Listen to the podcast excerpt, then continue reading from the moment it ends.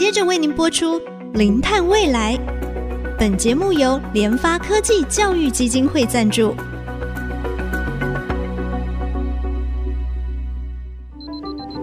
前瞻能源新方向，以科学与科技迈向近零碳排，智慧永续，与您一同开创零碳未来。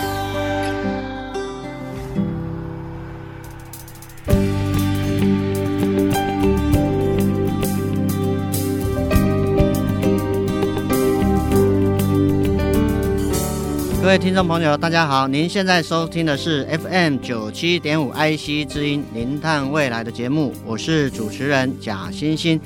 每一季我们零碳未来都会带大家走出录音间，前往知名的企业或是政府单位，实际看看大家对于减碳的努力。这次我们零碳未来要探访的是台电的台南盐田光电厂，简称南盐光。它在今年一月的时候正式启用，是低座的光储合一的电厂，装置容量高达二十 mega 瓦，也写下国内最大储能系统的记录。估计总储电量可达到两万度，约等同四万个家庭用户的一小时用电。利用太阳能发电和储能系统，打造可靠的再生能源，为台湾的减碳目标又迈进一大步。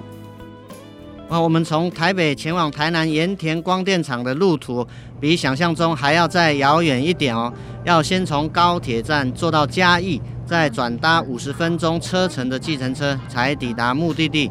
首先，我们见到的是台电再生能源处的苏玉成经理，他很亲切热情地跟我们介绍光电厂建制的历史。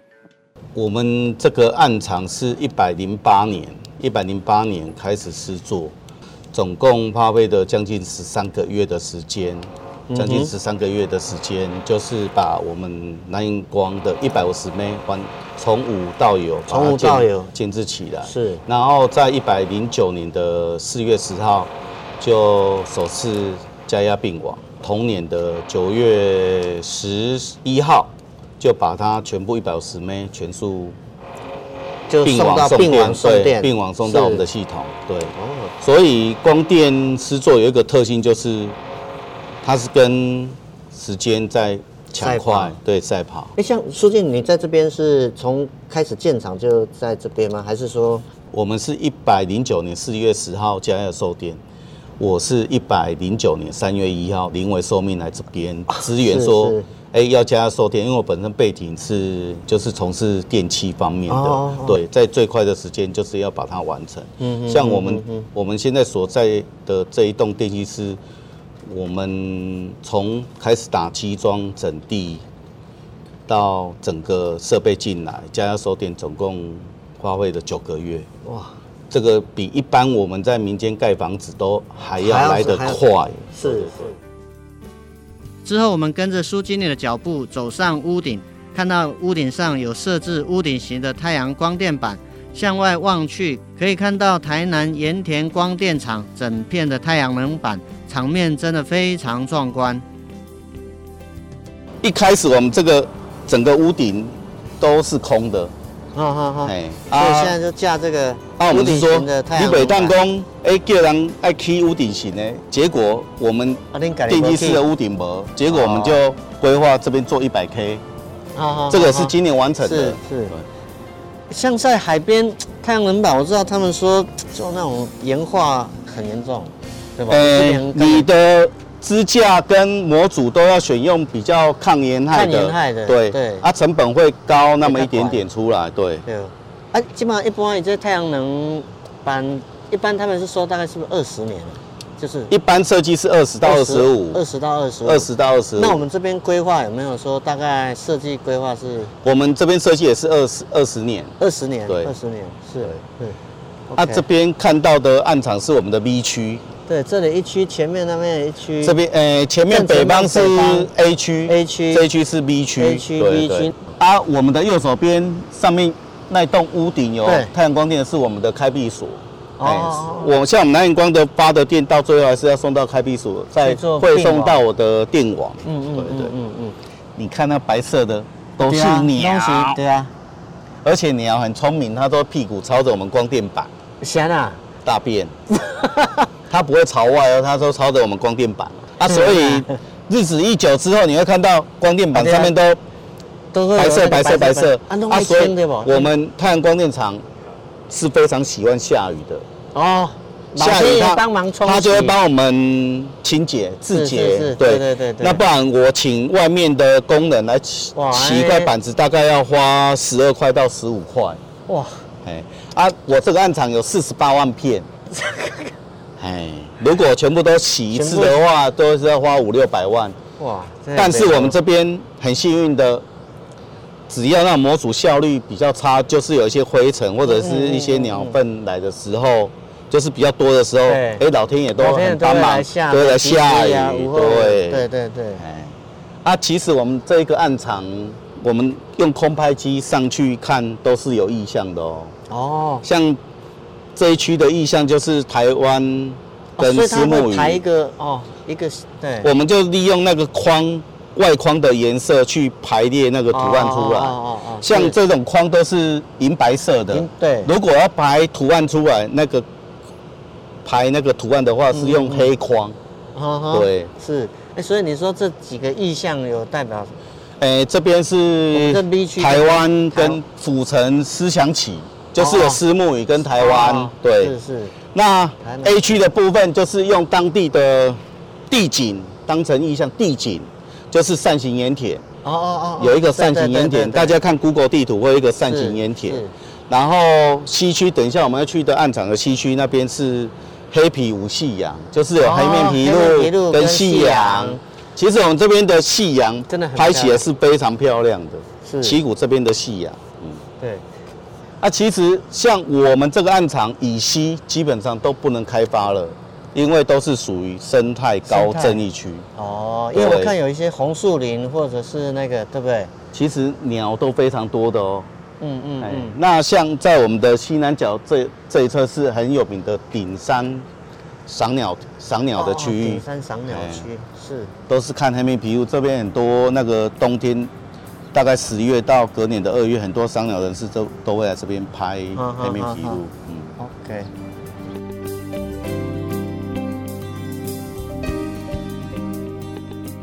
我们也向台电再生能源处蔡英胜处长请教，台电建设这座光电厂的考量和动机是什么？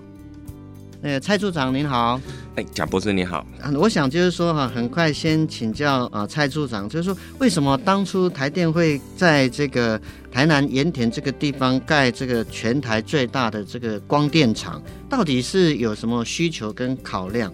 其实台湾在推再生能源这一块，光电是很重要的一块。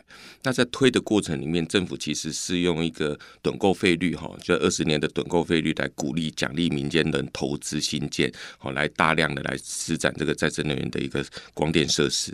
那可是，在每做一样事情的时候，其实要有一个起头作用，怎么做会比较好？那在我们台电呢，就是负责那个点火的那个角色。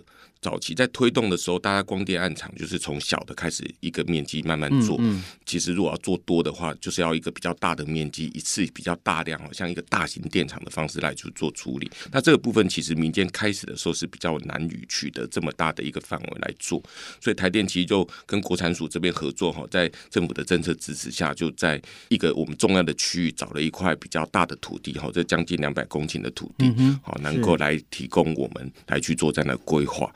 那因为我们其实就是一个类似示范的方式来做，七股那边是一个很好的一个区域，然后光照很好，所以来适合做一个大型案场，我们来做处理。那在选择这个土地呢的时候呢，我们的需求跟规划就会想到它是一个多元，要符合示范的价值。所以在这么大一个土地里面，我们希望它是一个双用的，就是土地的利用不要因为盖的光电案场就失去它原来的功能。这一块土地两百公顷，其实我们找了以后，其实这是一个早期的废弃的盐滩地。那这个烟滩地因为七股那边很久就不晒盐了嘛，哈，对，所以它就没有用了，没有用，我们怎么样让它活化？其实它没晒盐以后，因为它比较低洼，所以它其实就变形成是当地一个制红池的概念的使用。那我们来这边做光电以后，其实我们就希望它还是能够维持当地制红池的概念，好，所以就在设计上就会维持这样的一个处理。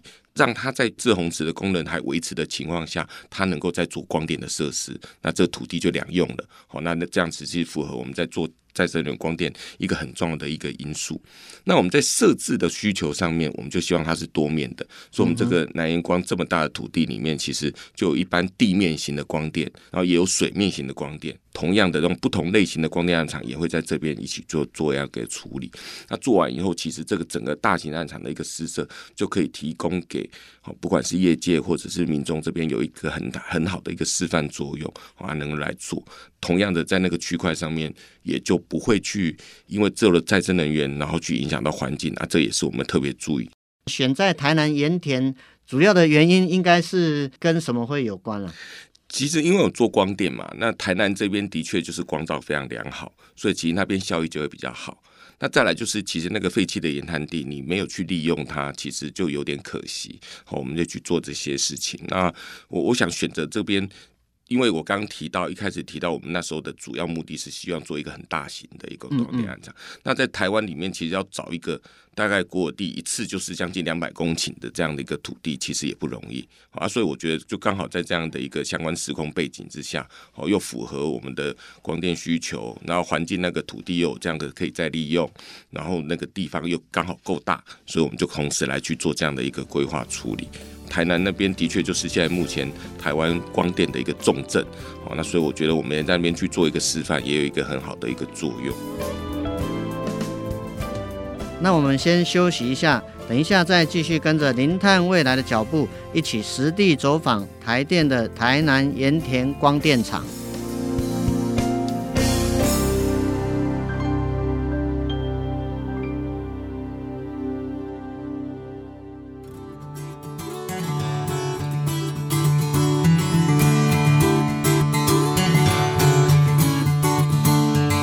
欢迎回到《零碳未来》节目的现场，我是主持人贾欣欣。我们要继续顶着太阳，一起实地走访台电的台南盐田光电厂。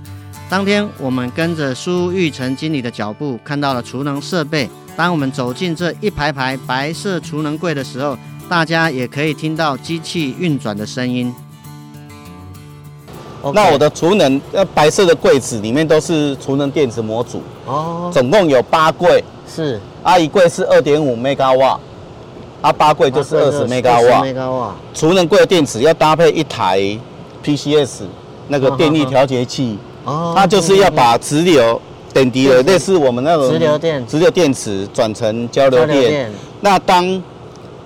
假设我这边太阳光电临近的区域发太多电了，嗯嗯嗯，我可以透过那个电力调节器把它交流变直流充在电池里面，它是双向的，双向的，对，双向的。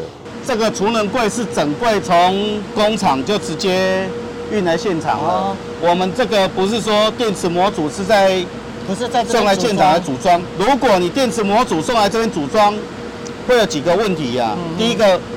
现场的环境不是很好，盐害很多，可能会卡一些盐垢，哦、会造成它日后的绝缘不良。嗯、第二个，施工人员的安装的那个工作的品质好不好？会不会过锁棒？嗯嗯嗯嗯嗯、会有一些工作的瑕疵。嗯、那如果在工厂的话，它有一定的工厂的品管 QC 会比较 OK。对。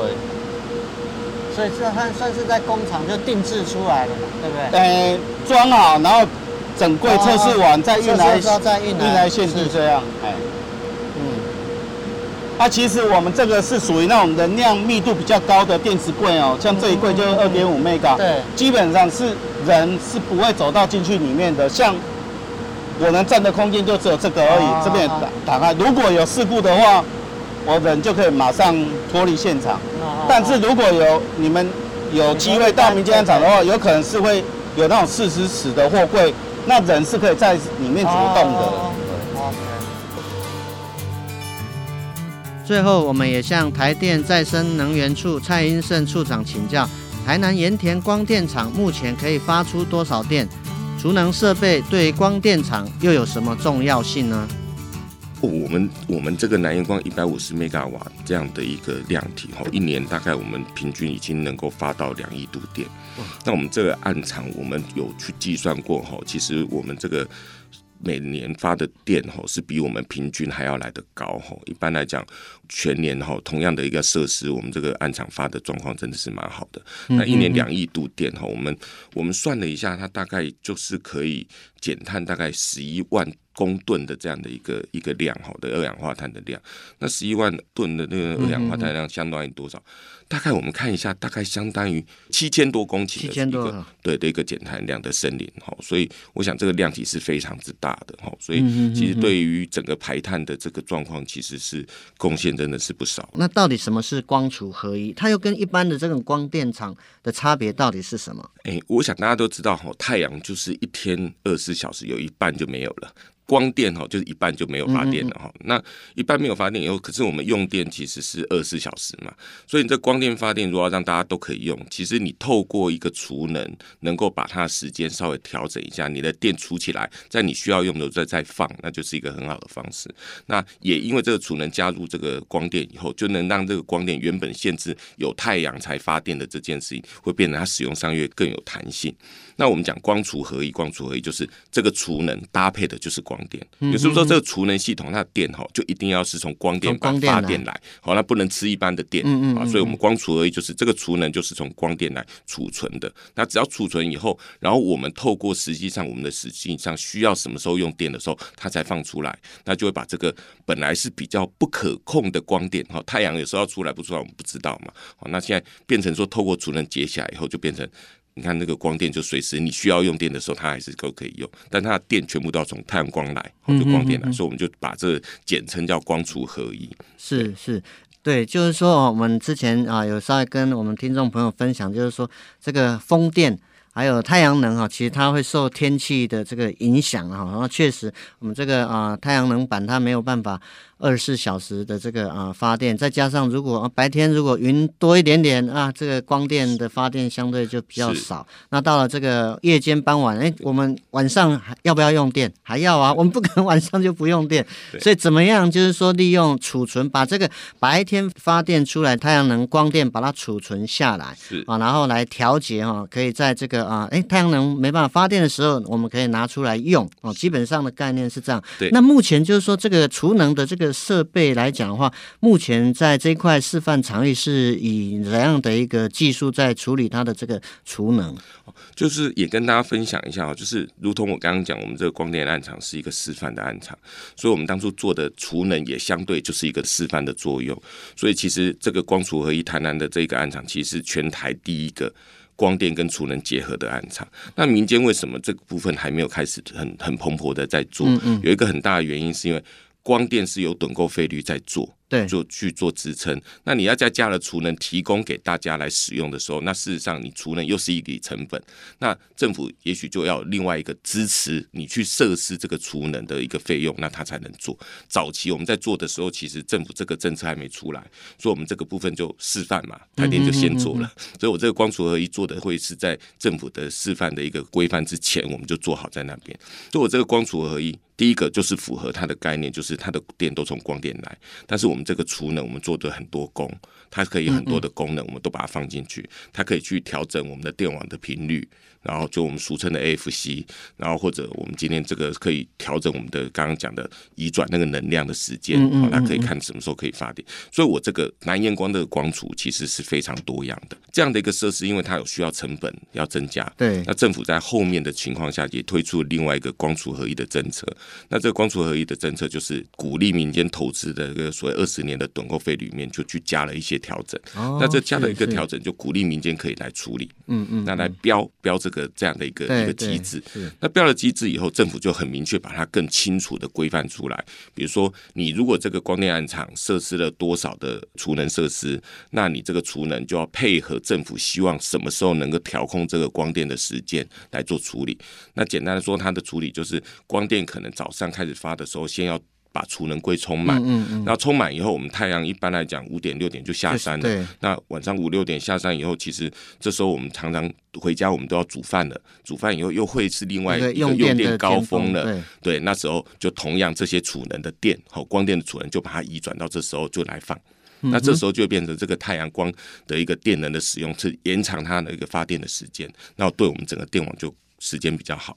那政府就用了这样的一个机制来推了一个光储合一的一个趸购制度，那就会在趸每一度的光电的费用里面给他一点加成，来等于说补贴他们做的储能这个东西。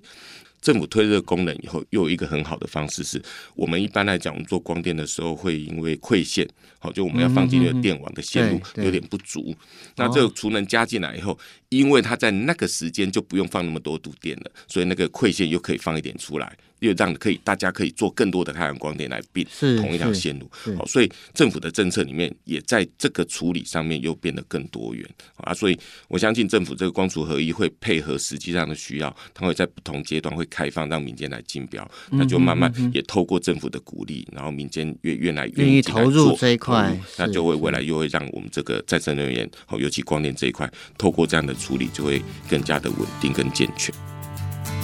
今天的节目就先进行到这里，感谢大家的收听。下周我们会继续带大家在台电的台南盐田光电厂了解他们的发电设备与对生态的保护。我们的节目也在各大 Podcast 上线哦，也记得按下订阅，才不会错过每一集精彩的节目。我是主持人贾欣欣，下周同一时间我们再会。本节目由联发科技教育基金会赞助播出。联发科技教育基金会邀您一起响应净零碳排，以知识驱动更好的未来。